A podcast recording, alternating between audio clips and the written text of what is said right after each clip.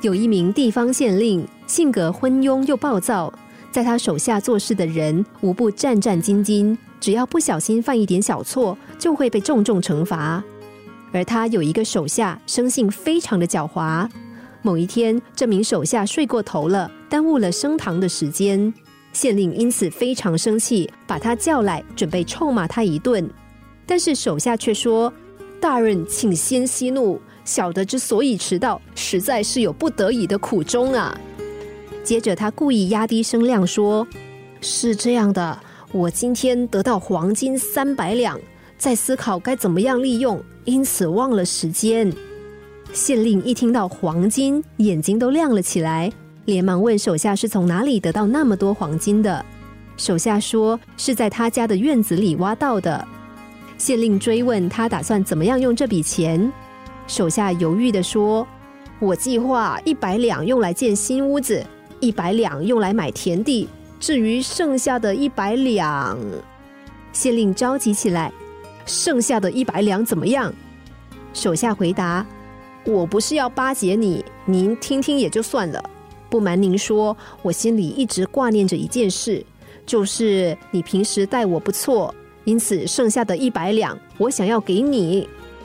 县令听了，心花怒放，不但火气全消，还请这名手下到家中吃饭喝酒，几杯黄汤下肚，再加上狡猾的手下舌灿莲花，不停拍县令的马屁。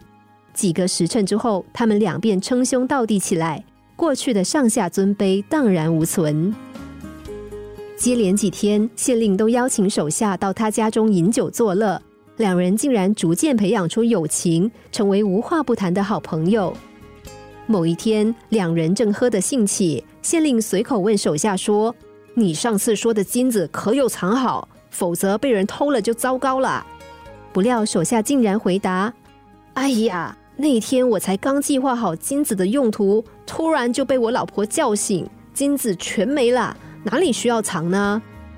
县令听了非常讶异，酒意消了大半，问说：“这么说，你之前的金子都是在做梦？”手下理直气壮的说：“是做梦，没错。”照理说，县令应该会马上发作才对，但由于他们两个人已经成为了朋友，感情也很融洽，所以县令不但没有动怒，还用力拍拍手下的背说。虽然是做梦，但也可以看出你是一个感恩图报的人。就连梦到金子都不会忘记我，我果然没有看错你。俗话说“有钱能使鬼推磨”，但故事中狡猾的手下似乎更是技高一筹，不但靠着梦中的金子免除了一段责罚，换来几餐酒菜，更骗到县令的友谊。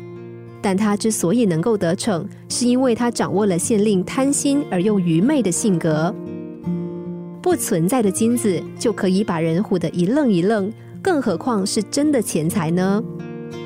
虽然说钱不是万能，但没有钱却万万不能。金钱确实能够让我们的生活更安稳舒适。不过，如果我们放任金钱凌驾于一切之上，当我们将财富视为人生唯一至宝的时候，我们的理性也会因此被蒙蔽，逐渐失去辨别是非善恶的能力。心灵小故事，星期一至五晚上九点四十分首播，十一点四十分重播。重温 Podcast，上网 U F M 一零零三 t S G。